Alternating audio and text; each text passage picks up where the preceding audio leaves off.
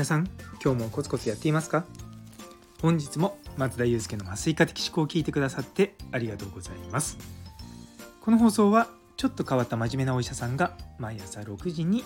ほんのり前向きになれる発信をしていく番組となっております。本日は専門家が稼げない世界ということをテーマにお話ししたいと思います。よかったら最後までお付き合いください。全然前向きになれないタイトルですね。自分が 自分で言うのもなんなんですけどあのー、今日のお話は昨日の夜ですね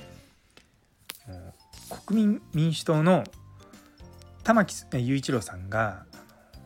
X でこのようなポストをされたんですね。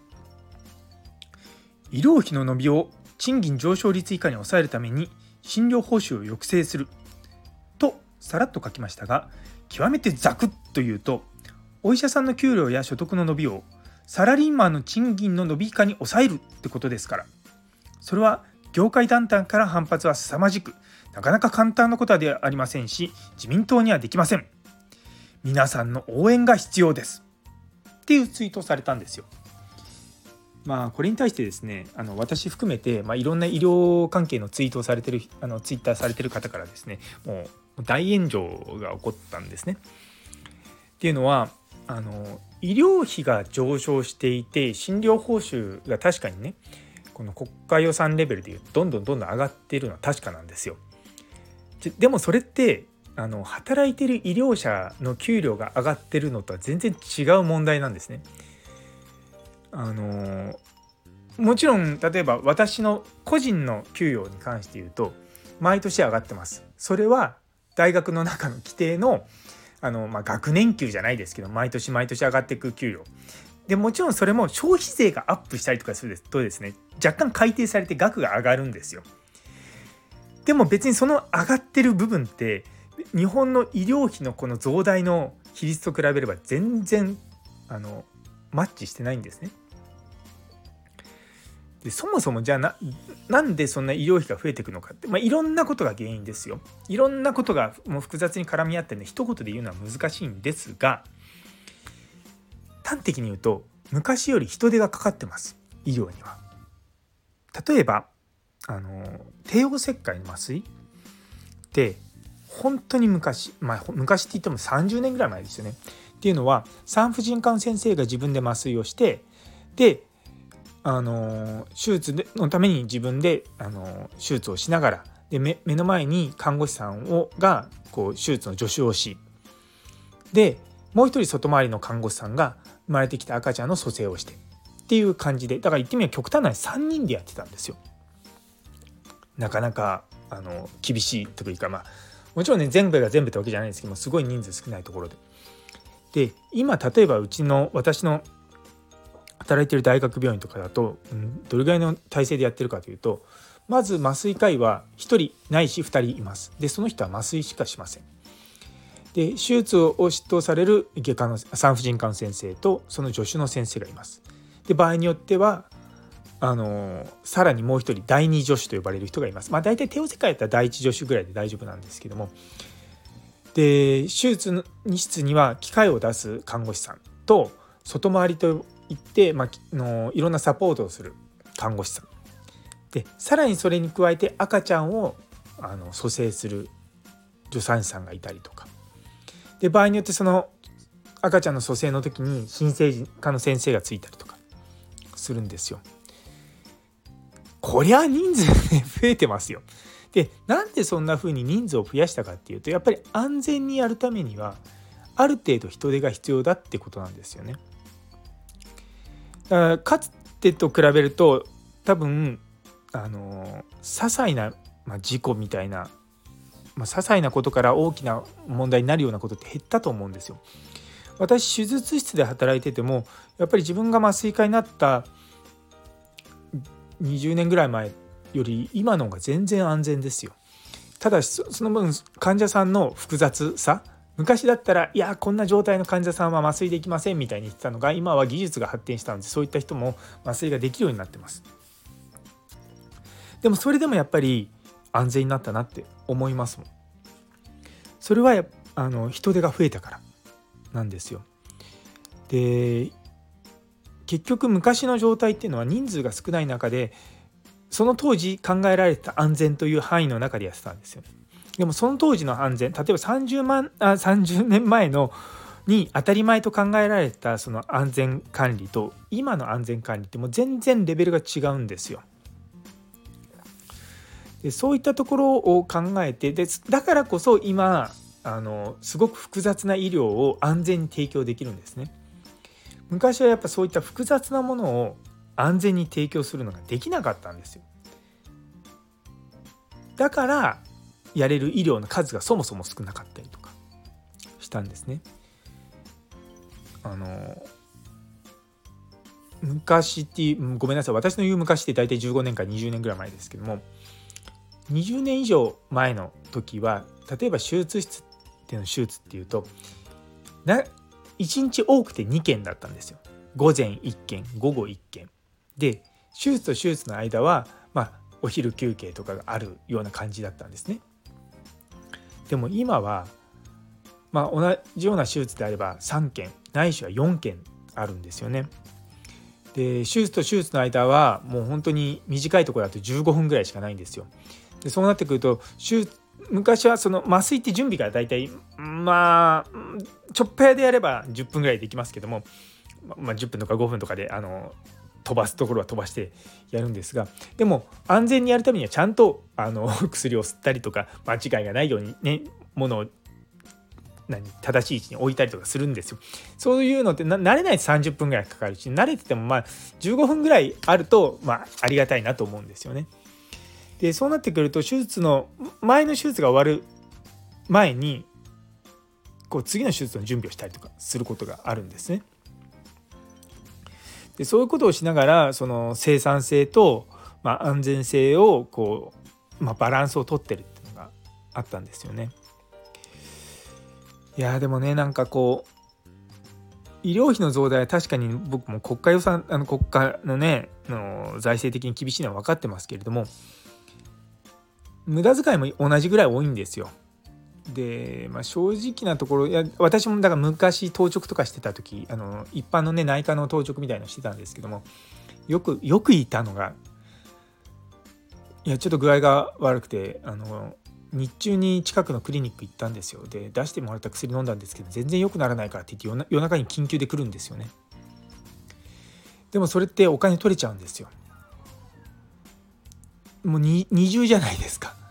でそまあ、僕はあまり言わのその出された薬を見てあこの薬で効きますからこれで飲んでこれ飲んでの休んでてくださいって言ったことがほとんどだったんですけども人によってはいやこの薬は効かないからって言って別の薬を出してくださいって平気で言うんですよ。いやいやいやだってそっちまた出したら同じような効果の薬なのになんでそうそれだったらすごく医療費無駄になっちゃうじゃんってまあそこそれは言いませんよ。でもちろんその処方が変だなと思ったら僕も変えますけどもいや僕だって同じ処方をするよみたいなことを言ってで別の薬を求める人っていうのは多いんですよ。でやっぱそういうのをまあ是正するのがまず僕は先だと思うんですよね。で医療現場ってそういうのがすごく多いんですね。あの同じ日に違う医療機関にその例えば医者が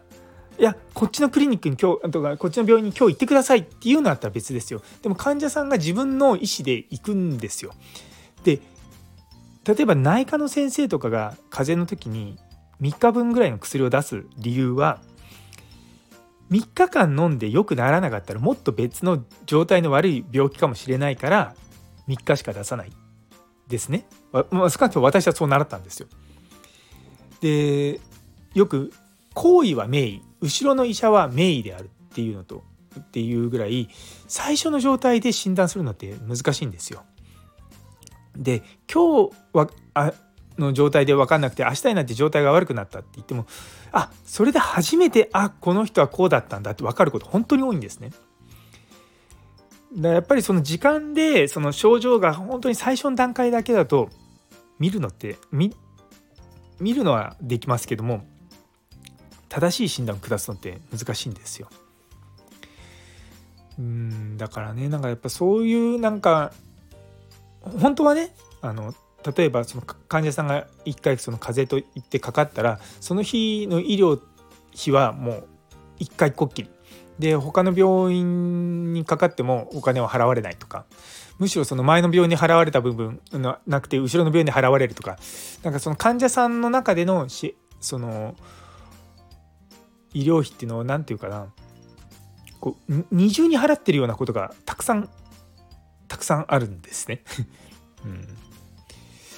だからねそういったのをねなくすのもすごく大事だし、ね、いや本当に、まあ、一方でねですね開業の先生たちも本当大変なんですよ。ま私あの仕事から産婦人科のね開業の先生方と一緒に働くこともありますけれどもあの自分が思っている想像以上にやはりその新しいことにはすごく敏感ですしちゃんとあの払うべきコストを払っていていやすごいなと思います。だっていうのはあの何か事故が起こったりとかした時のリカバーが効かないんですよ。一発アウトなんですよね。例えば病院とか大きな病院とかでも、まあ、事故とか起こってもまあそれで経営がなくなっちゃうってことほぼほぼないですけど開業の先生っていうのはそれがあるんですよ。なんでやっぱそういったリスクとの隣り合わせになってるっていうのはやっぱすごくあの、まあ、怖いって言い方変ですけども、まあ、私はすごいなと思います。うんまあ、なんでねやっぱね医療現場見てると本当にこのまま行っていいのって思うんですよね。私よく言うその薄利多売のモデルっていうのはどんどん良くなくなってるなと思うんですね。っていうのは基本的に日本の医療費の医療の単価っていうのは安いんですよ。なのでそうなってくるとどういうことが起こるかっていうとたくさん患者さんを見るっていうのがモデルとして出来上がるんですね。でも人間に与えられている時間は限りがある。なので病院で20分30分待って診察1分とかあるわけですよね。でもそれで本当に質が高い医療できるかって言ったら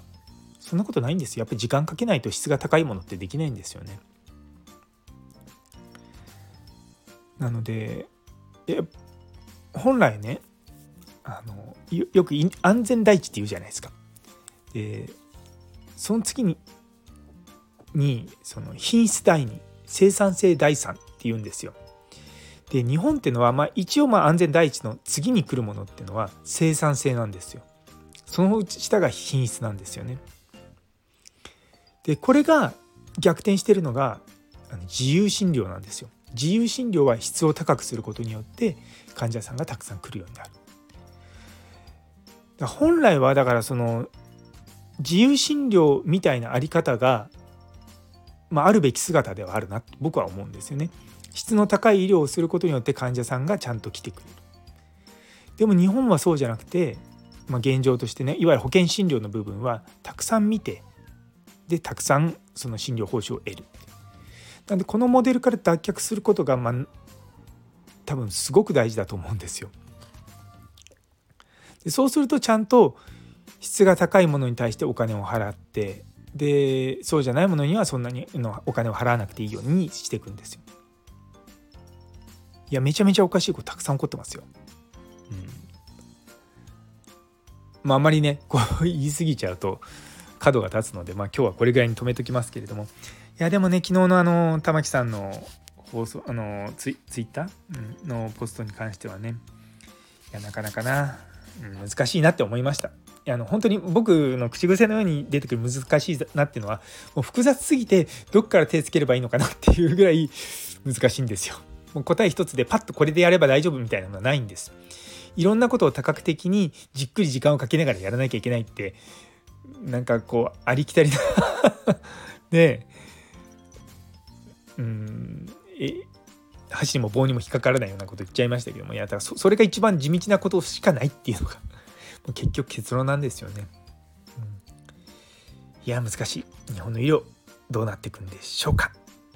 というところで、えー、最後まで聞いてくださってありがとうございます。昨日の「開け医療にかける思い」という放送にいいねをくださった岡プラスさん、タンポポさん、岸原先生、さやもさん、ミルクさん、シエルさん、みちさん、ゆいつむさん、マータンさん、フラット先生、ゆうつきさん、姉そうに先生、さらにコメントくださったもみじさん中村先生キムショさんうさかんさんスターサさんどうもありがとうございますめちゃめちゃ励みになっております。引き続きどうぞよろしくお願いいたします。